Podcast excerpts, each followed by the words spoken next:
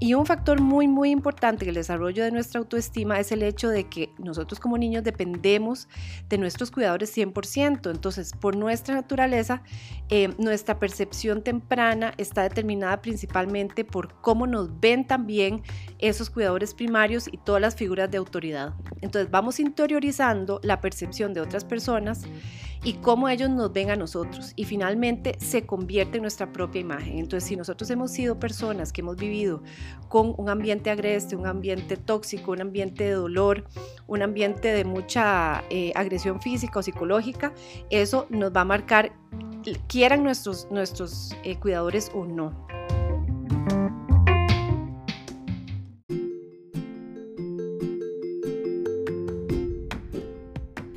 Hola, hola, mi nombre es Florencia Mena y estás escuchando 100% Flow, un podcast bilingüe, inglés y español, donde muestro a mujeres modernas como yo que hemos luchado con baja autoestima, muchas dudas personales y una resistencia total a mostrarnos como nosotros deseamos, tanto en nuestro hogar, en el lugar de trabajo o en la vida en general, a cómo limpiar bloqueos subconscientes, mostrarnos a nosotras mismas con mucho entusiasmo y además presentarnos con más confianza en la vida, en los negocios y en todo lo que nos dediquemos a hacer.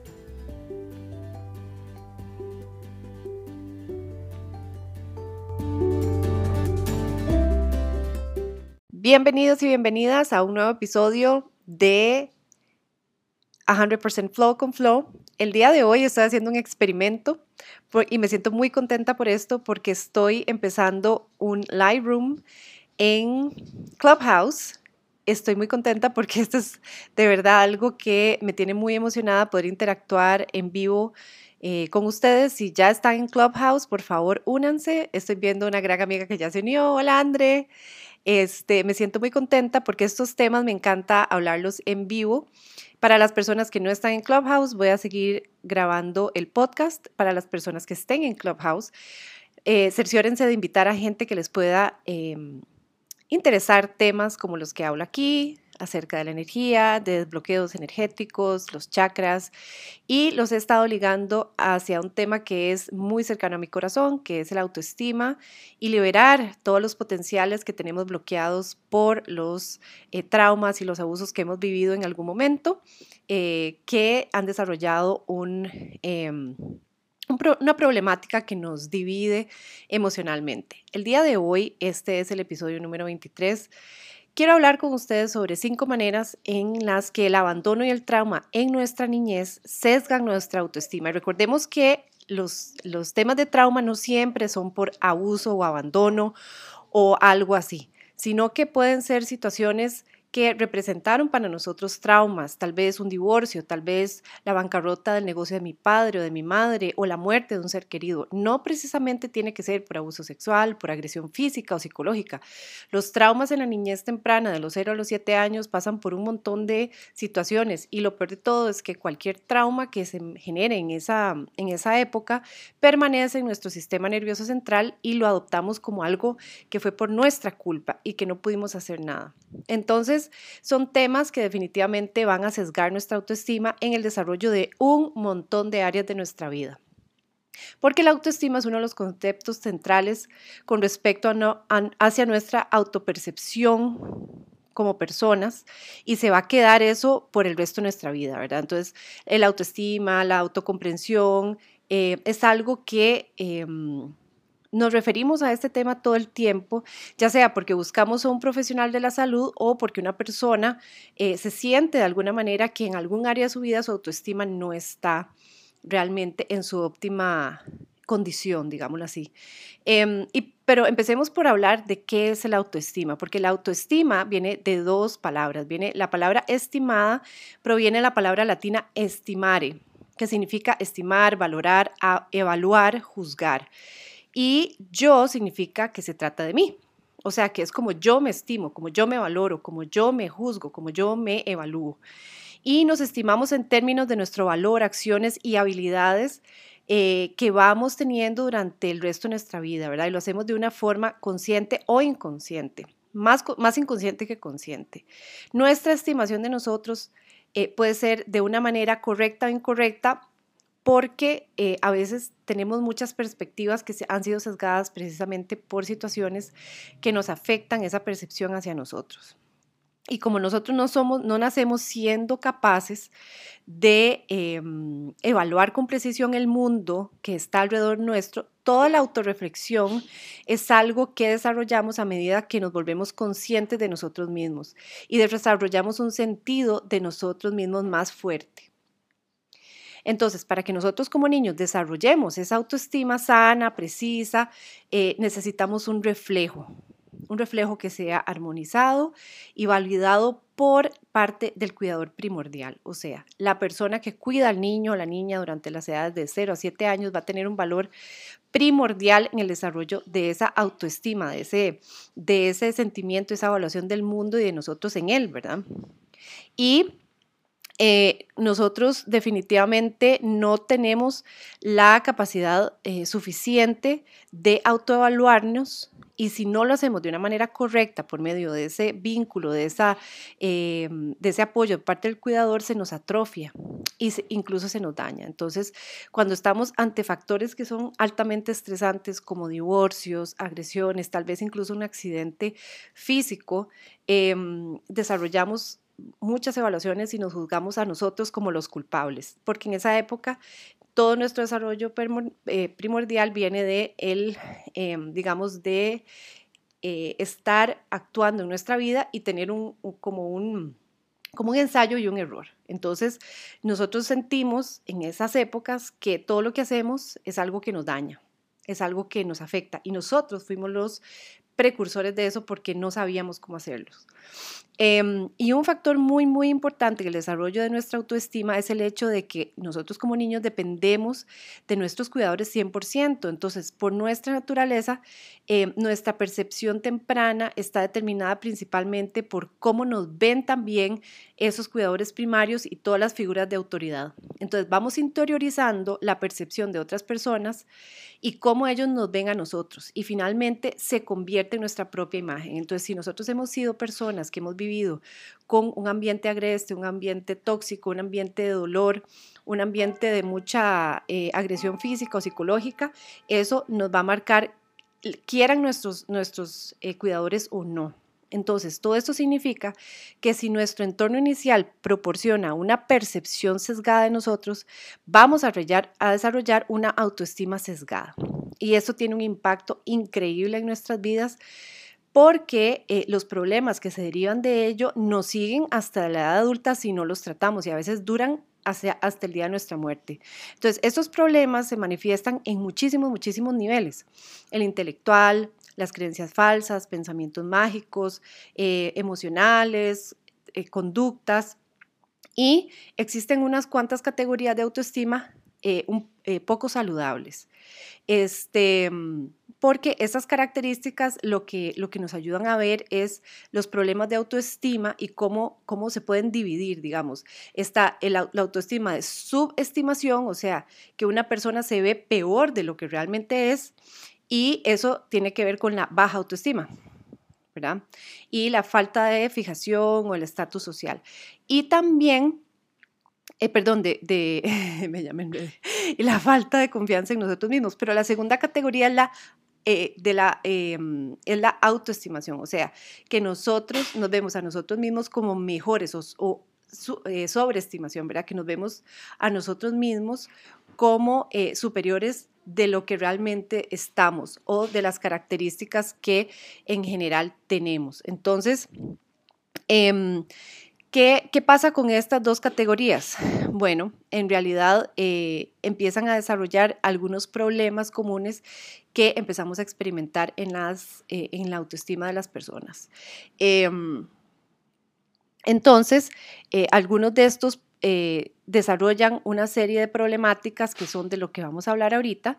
Este, y es muy importante que los vayamos eh, identificando porque a veces nosotros no tenemos claro cómo es que la autoestima se nos ha ido dañando con el tiempo.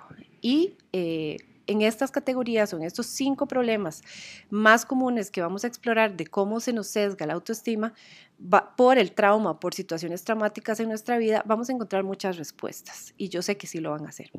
El primer problema o la primera problemática que vamos a hablar es que nunca me siento lo suficientemente bien conmigo misma. Entonces, mucha gente, muchas veces nosotros crecemos sintiendo que no eh, somos lo suficientemente buenos. Esto viene cuando eh, nos han tratado injustamente, como si no valiéramos nada o no fuéramos lo suficientemente buenos eh, haciendo o existiendo o lo que fuera, ¿verdad? Y es posible que vayamos creciendo o creyendo que nunca seremos suficientes. Ese es el famoso no soy suficiente, en inglés I am not enough. Y a menudo esta creencia surge de estar sujeto a estándares poco realistas o perfeccionismo, ser comparado con otros y en general ser maltratado precisamente por este tipo de actitudes. Y crecemos con esta eh, mentalidad entonces empezamos a creer que todo lo que estamos haciendo no es suficientemente bueno, que siempre tenemos que hacer algo más, que nunca vamos a poder relajarnos y eh, otro montón de pensamientos falsos que realmente después vamos a tener que estar trabajando y que son muy dolorosos. El segundo problema que se, que se desarrolla es el autoborrado o la autoinvisibilidad. Eh, en este caso, muchas personas o muchos niños eh, especialmente los hermanos mayores, se ven expuestos a cuidar a los demás. Ese es uno de mis casos, ¿verdad? Eh, socavar nuestras propias necesidades, deseos, preferencias, emociones, las metas que teníamos. Y muchos de nosotros, cuando hemos sido cuidadores de manera consciente o inconsciente, em, vamos viendo a alguien, eh, a, alguien en nuestra familia o a nuestros propios hijos como que supuestamente deben satisfacer muchas de nuestras necesidades. Es una inversión de, roles. Entonces, en mi caso, por ejemplo, les voy a contar que yo desde muy pequeña empecé a tener eh, de alguna manera eh, un rol de cuidadora impuesto hacia mí. Y yo empecé a utilizar ese, ese rol de cuidadora porque de esa manera empecé a sentir que me querían y me apreciaban más de lo que yo me sentía apreciada desde muy pequeña. Me sentía cuidada, me sentía apreciada, de alguna manera sentía que eh, cabía en una familia que no cabía, o sea, que no me sentía bienvenida, que por otras razones, ¿verdad? No por ser buen estudiante, sino que entonces empecé a notar eh, que yo tenía aptitudes para cuidar a la gente de alguna manera, incluso en algún momento pensé en ser... Em, paramédico y definitivamente a partir de los 13 años mi vida se desarrolló siendo como la cuidadora de la familia. Cuidé a mi abuelita durante muchos años, desde que ella se enfermó de varios problemas del corazón, a mi tía cuando tuvo neumonía, a mi mamá cuando tuvo cáncer, a mi madrina cuando tuvo cáncer y así sucesivamente. Igual cuando mi novio, uno de mis novios eh, fue operado, lo cuidé, cuando su papá fue operado, lo cuidé y así sucesivamente empecé a utilizar el cuidado y empecé a, a, autoborrarme o invisibilizar mis necesidades y empezar a desarrollar esta tendencia de hacer mi ser más importante por lo que yo hacía que yo realmente lo que necesitaba. Eh, y eso desarrolló muchísimos problemas luego con mi familia, muy dolorosos, eh, mucha manipulación y mucha comodidad, digamos, eh, en imponerme a mí el cuidado de personas que ya después a mí no me correspondían. Entonces, este, como un resultado de este entorno, nosotros como niños y luego como adultos, ¿verdad? Eh, em, aprendemos a sacrificarnos y a borrarnos. Y esto conduce después a muy fuertes tendencias de agradar a las demás personas, eh, a cuidarnos muy poco personalmente, a no tratar de, digamos, trabajar en nuestros objetivos, faltar nuestros propios objetivos, tener mucha confusión emocional, una incapacidad de decir que no y un desapego a nosotros mismos. Y cuando decimos que no, se vuelve una resistencia tremenda. El, tercer problema que vamos desarrollando después de tener traumas que sesgan nuestra autoestima es la falta de amor propio y cuidado propio. Y en muchas ocasiones las personas tendemos a subestimarnos a nosotras mismas y a menudo sufrimos de un cuidado personal deficiente porque nos faltó amor y cuidado al crecer. En mi caso era en la alimentación. Yo me alimentaba súper mal y cuando empecé a alimentarme muy bien, eh, bueno, yo, yo crecí con mi mamá y mi mamá tenía muy malos hábitos de alimentación. Y cuando yo empecé a cocinar y a ser la persona encargada de la cocina, a pesar de que yo quería cocinar mejor y cocinar bien, eh, teníamos muchos conflictos porque eh, ella quería comer otro tipo de comida y yo quería comer comida un poco más sana. ¿verdad? Entonces teníamos conflictos por eso, pero eh, en este caso yo también voy a mencionar que mi madre eh, fue una persona que sufrió muchísimos traumas en la infancia y ella tenía este problema falta de amor propio y a cuidado propio. Esto se veía en, la ingesta excesiva de alimentos, em, ¿verdad? Ella, viví, ella trabajaba muy duro y este, se involucraba en actividades del propio trabajo que requerían de demasiado eh, comer muy malsano. Entonces se volvía como un hábito. Y esto terminó eh, eh, siendo un cáncer para ella tremendo en su, en su colon, que definitivamente es, una, es, algo que derivó de esto, ¿verdad? Entonces, eh, cómo se escribió em, en un libro que se llama Human Development and Trauma, este, quienes somos como adultos, eh, somos los niños que no fueron, que no fuimos cuidados adecuadamente, ¿verdad? O sea, como fuimos cuidados en la, en la infancia, eh, es como vamos a ser de adultos. De hecho, les puse en social media un post que hablaba de una frase famosísima de, de creo que es de Sócrates, que dice, eh, muéstrame, eh, dame un niño a los primeros siete años de su vida y te muestro el adulto, ¿verdad? El hombre. Obviamente él habla de hombre y de adulto. Este, puede ser mujer, cualquiera, pero definitivamente eh, nosotros eh, hemos desarrollado un problemas, muy micro problemas o muy macros problemas, ¿verdad? De amor propio y de autocuidado. Este, porque eh, no tuvieron cuidadores sanos y no, al no tener nosotros cuidadores sanos y responsables que, que, nos amaran, que nos amaran como éramos, entonces a menudo nos convertimos en adultos que tenemos dificultades para cuidarnos a nosotros mismos. Entonces, eh, ahora nosotros, de manera consciente o inconsciente, eh, definitivamente creemos que nosotros no somos dignos de, de amarnos, satisfacer este, nuestras propias necesidades y Em, esto es, eso es terrible para, para, para el cuidado personal, ¿verdad? Porque a veces no sabemos cómo cuidar nuestro, no vamos al médico, no sabemos identificar ciertas cosas y eh, así nos vamos desarrollando. Em, uno de los otros problemas que se desarrolla son las fuertes tendencias narcisistas. Esto no en todo el mundo se desarrolla, pero además nos da mucho miedo aceptar que eh, nosotros como personas que hemos tenido situaciones de, de trauma y de abuso, este, definitivamente eh, sobreestimamos fuertemente a veces a nosotras mismas en algunos momentos y empezamos a caer en la categoría que mm, se conoce como narcisismo, ¿verdad? O, una psicopatía o una sociopatía. Y si bien esas tendencias se encuentran en un amplio espectro, tienen eh, muchas cosas en común, o sea, son eh, las características más comunes de, personas altamente narcisistas, son, por ejemplo, la inseguridad, una mala regulación emocional, pensamiento en blanco y negro, o sea, o sí o no, o alto bajo, ¿verdad? O todo o nada. Em, en muchas ocasiones vemos a las personas como objetos, por ejemplo, lo podemos ver en relaciones emocionales, eh, nos ensimismamos, ¿verdad? Manipulamos un montón. Yo sé que yo durante muchos años, y yo le he dicho a mi esposo, que eh, eh, después de empezar a sanarme yo misma, a mí misma, ¿verdad? Este, he logrado identificar cómo en muchas ocasiones yo manipulaba muchísimo emocionalmente a mis exparejas.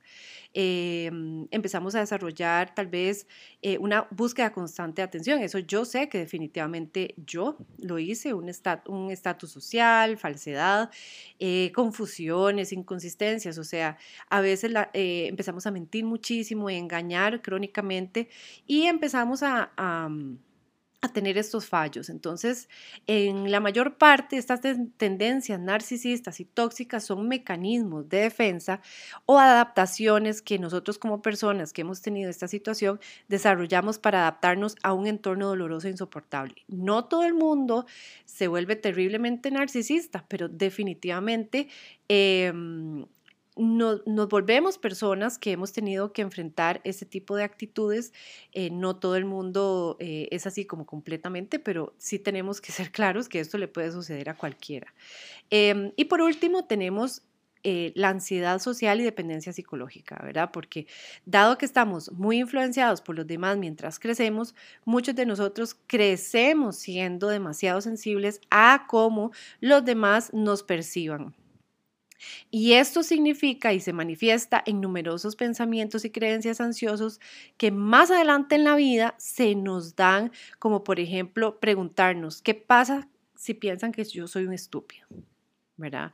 Eh, yo creo que los demás piensan que mis pensamientos y creencias son malos o tontos, ¿verdad? Empezamos a tener eh, esas creencias de que... Em, de que soy feo, eh, qué puedo hacer a los demás para gustarle, y si piensan que soy una mala persona o no quiero parecer débil o cosas de esta manera. Entonces, eh, de esta manera nosotros muchas personas empezamos a creer y a depender de la validación y las opiniones de otras personas. Entonces, buscando esta validación positiva, tratamos de evitar la desaprobación o la invalidación. Y esta dependencia psicológica que desarrollamos de los demás crea muchísima ansiedad social y a menudo resulta en un comportamiento muy disfuncional. Yo les puedo decir que en mi, en mi experiencia muy personal, yo he tenido que lidiar con muchísimas de estas situaciones y hasta ahora, después de unos 10, 15 años de estar trabajando casi que diariamente eh, con, eh, de manera muy profunda, eh, se puede mejorar, definitivamente podemos vivir mejor y eh, el autoestima definitivamente nos va a impactar en cosas muy importantes, como en el desarrollo de nuestras relaciones físicas, emocionales, maritales, de madre-hijo, e ¿verdad? Eh, también en el desarrollo de nuestras relaciones laborales, en la escuela, de desarrollo de nuestras metas. O sea, tiene un amplio espectro de aplicación y quiero darles una voz de aliento, porque al saber este tipo de cosas, nosotros podemos tomar acciones y podemos tomar decisiones más acertadas y educadas acerca de qué queremos hacer. Por eso es que les invito a que me contacten, a que participen. He estado teniendo una agenda un poco más estructurada en los últimos tiempos. Eso yo lo veo como una ganancia increíble. Y ahora que estoy eh, tomando esta nueva etapa de hacer un poco el, podcast un poco más live, em, dándome permiso, por ejemplo, de tener la grabación, ¿verdad? En el podcast, pero también la participación en vivo en... Em, en Clubhouse, les invito a que se unan, a que me busquen y que podamos interactuar en vivo, que me cuenten sus experiencias, que hablemos de todas las herramientas que podemos desarrollar. Recuerden que a mí me encanta ayudarles a identificar maneras en que ustedes pueden bajar esa ansiedad, bajar esa, eh, subir esa autoestima, incrementar sus niveles de, dopamina, de serotonina, por medio de ejercicios muy fáciles, no solamente de respiración, sino mi favorito que es el tapping o EFT o Emotional Freedom Technique.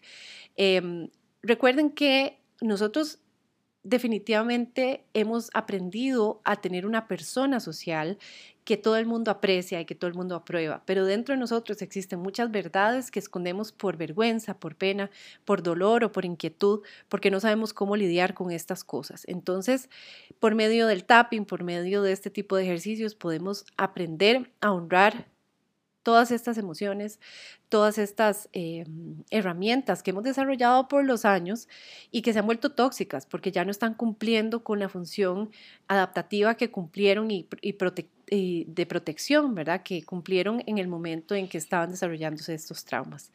Definitivamente eh, tenemos la oportunidad de tomar decisiones muchísimo más conscientes y para eso estoy aquí.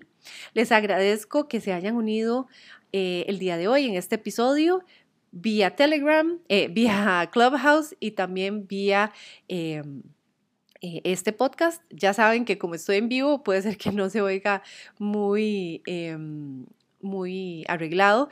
Y eh, les agradezco que se hayan unido, mándenme sus comentarios, háblenme de su experiencia. Y si quieren hablar de sus ideas, de sus experiencias y cómo pueden colaborar para que tengamos muchísimo más valentía de lidiar con el trabajo interno por medio de las, sombras, ¿verdad? De los chakras, por medio del trabajo energético. Ya saben dónde contactarme. En las notas del show de hoy queda cómo me pueden contactar por social media y también eh, cuál es mi login en Telegram, en Clubhouse, para que se unan eh, a las conversaciones que tendré todos los jueves a esta misma hora se despide hoy. Mi nombre es Florencia Mena y me siento muy feliz de haber estado con ustedes. Muchísimas gracias.